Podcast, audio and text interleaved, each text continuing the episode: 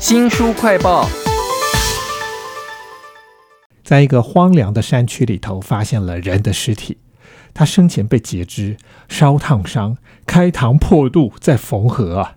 更可怕的是呢，在附近又发现了二十只流浪猫的尸体，同样的手法虐杀哦。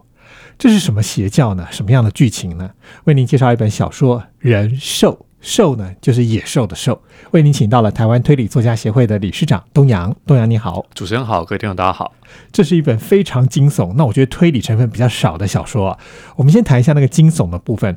这个死者受到的酷刑还不止我刚刚讲的那些吧？我完整描述一次，对听众朋友给他忍耐一下，是双手被锯断。好，它是一个死后截肢的状况，然后胸口有被开膛之后缝合过的痕迹，所以从这样的一个尸体的状况，就怀疑说是一个专业人士啊，啊，他眼睛有伤痕，但后来去查明是被灼伤的。那有些怪怪的地方，像比如说头发会剃光啊，全身干瘪，看起来是饿了好一阵子了哈。脖子上面挂着动物的项圈，脚踝上面有金属的铐环。哦，死者受到这些酷刑之外，他发现的地方还是在大过年的时候。在台中乌山的一座荒田哈，那找到尸体要去调查的是台中市刑大的队长李全哲跟地检署的检察官周义璇啊，所以有这样的一个惊悚的开场，故事要发展下去，的确令人期待。是，尤其他那个挂那个项圈。我跟那个涉世未深的检察官一样，一开始就怀疑说就是性侵案、BDSM 之类的东西，就后来完全不是这样啊。那这个书人兽啊，兽是野兽的兽，悬疑的部分相当的多哈。我看到那个死者被虐，然后大家去追他的身份的时候，哎，查到了新的线索，就是他自己有那种自残的倾向，在生前的时候就有精神状况，哎。嗯，这个自残的痕迹，其实在验尸的时候就发现了。除此之外，查到一个失踪两年，换算起来，现在发现尸体的年纪应该是二十岁的女性，单亲家庭，然后只有母女同住啊，之前还有舅舅。那通报失踪前五个月，曾经住院过去住了身心科。死者为什么自残住院？然后后来看起来是被监禁囚禁，然后死亡，而且还死得那么的残暴哈。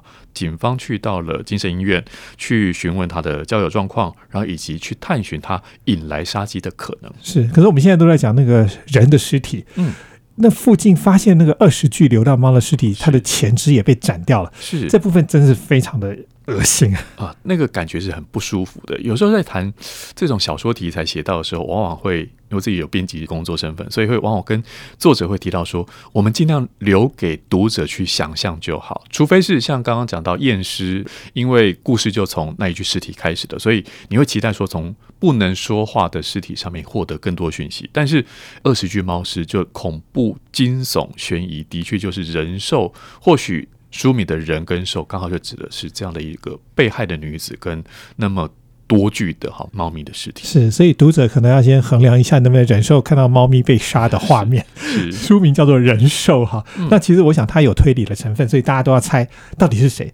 而且我觉得这本书很奇特的是，里面几乎每一个出场的都有那么一点精神或身心状况，好像有很多可能性。那你是推理迷嘛？是一开始有没有猜想是什么可能性呢？因为这位刑警李全哲，他女儿被一个算是后来判刑是讲精神异常了哈，无差别杀人似的杀了他女儿。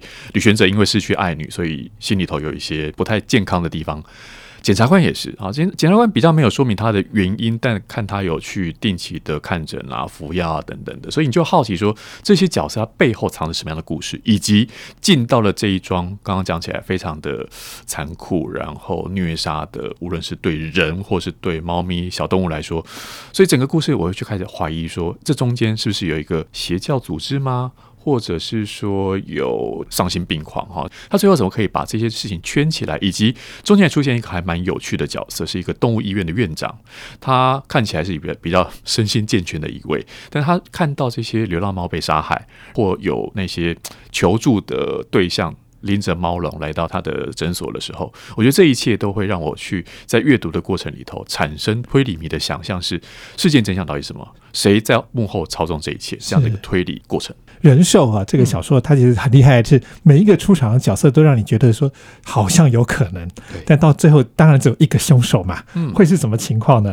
那这个作者吴正，我觉得他的功力还蛮厉害，他编剧每一个人物跟其他人物的互动。斗嘴或者是心结，都是描得很深刻。哎，是因为如果撇开我们刚刚前头讲到让人毛骨悚然的情节的话，我觉得人物的描写是这部作品非常成功的地方。因为你要让这一些他不是被贴上标签说他是警察，他是检察官，他心理状况有一些缺失等等的，然后。剩下的就没了，不是？我觉得吴镇他细腻的地方在于说，像刚刚讲检察官跟警察的斗嘴啦，然后或者说他们进到一个案子的不同的切入角度。都带着这个故事持续的前进，以及逼近真相与真凶。作者他又带点编剧的功力哈，就看起来像是一个纸上电影一般，很有画面。这个画面不只是刚刚讲到那恐怖惊悚的层面，还有人物的行动带来的刺激与冒险。这个人兽的剧情一开始的时候，资深的刑警跟一个涉世未深的检察官，嗯，两个人对案情的判断就差异很大。是从检察官的角度会认为说，我要公事公办的去处理。他的循规蹈矩，是连开车都不敢超速的一位检察官，所以他对于比较凭直觉。但那个直觉其实来自他过去办案经验的这位李玄哲，他是刑警大队的队长，有那样的资历，可是就浑身酒味啦，甚至家里头还放着一把私枪，好，那不是警用的配枪，私枪等等的，就觉得这是个危险人物。所以两人如何去把案件找到突破点，我觉得这就是看这本书一个很大的卖点。我看那个刑警，他虽然都靠直觉，但总是比较准。这个检察官好像也有点不太服气，但又无可奈何的感觉。我这边直觉要补充一点，就是说，呃，在作者进入到李全哲的视角的时候。他会描述说，李全哲的脑海以及他耳朵好像一个幻听，听到说找到我。啊，那这到底是被害者的呼唤，还是加害者凶手的呼唤？李全哲其实都不清楚，甚至他怀疑说，是不是他女儿死去的女儿李静的呼唤？所以这又点带点超自然灵异的感觉。但最终你会发现到说，其实那样的一个直觉判断，并不是天赋或者是一个超能力的结果。你会看到说，哎，李全哲他还是扎扎实实一步一步的按照推理的过程去逼近真相。是，所以这本书还是有推理的成分。是，而且他的写作手法。我觉得非常的丰富。嗯，刑警跟检察官是用第三人称在讲他们斗嘴。是，可是第二部出现的这个动物医院的院长，他却突然跳到了第一人称。嗯，而且他看到了很多。我觉得只有第一人称才能写出来的场景是这样。那个第一人称跟第三人称的交换，我觉得有几个意义跟这本书的重点是有关的，跟他要讨论的议题，比如说讲动物保护、讲异常的犯罪、讲社会的救援。所以在杜克明哈这个动物医院的院长，他从第一人称去看的时候，他看到动物的状况，他想要挽起袖子加入其中，能够去救援动物的行列的时候，他就呼应到说，跟警察跟检察官，他用第三人称比较冷静旁观的。去侦办一桩人的案件不一样，但两条线最终会汇流。那汇流的原因跟那个重要的关键点在哪里的，就要请听众朋友仔细看这本书才能知道了。刚刚听东阳哈为我们介绍这本创作小说《人兽》哈，我觉得它有很多的优点。嗯，那其中还有一个优点是，我觉得好像跟着他在台中的好多重要的景点跑来跑去。哎，你对台中熟吗？黎明新村啊，或者是什么，现在已经变得非常红的一个观光景点了。是是是，但其实它不是只有观光那个层面。比如说，他进到市场，关心说里面的猫咪哈，市场里面猫咪是不是被人家给带走了等等的，那种很细腻的，除了人之外，场景的描述，我觉得是一个，它不是只写黎明新村这样一个景点而已，而是你就仿佛走进到了台中的某一个小地方，甚至刚刚讲。一开始提到那个命案的发生现场，那个那座山我没去过，可是你就觉得作者非常会写，他写这些可能包括吴镇他自己就是台中人哈，他对台中相对这些环境是熟悉的，所以写来有非常高的说服力，不只是人。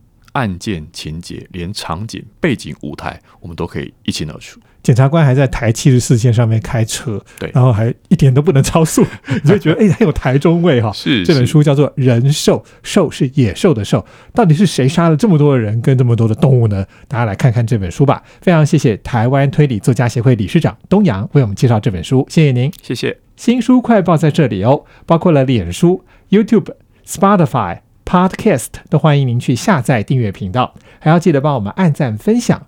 如果你对于虐待动物这件事情很有感觉的话，千万要来给我们留言哦。我是周翔，下次再会。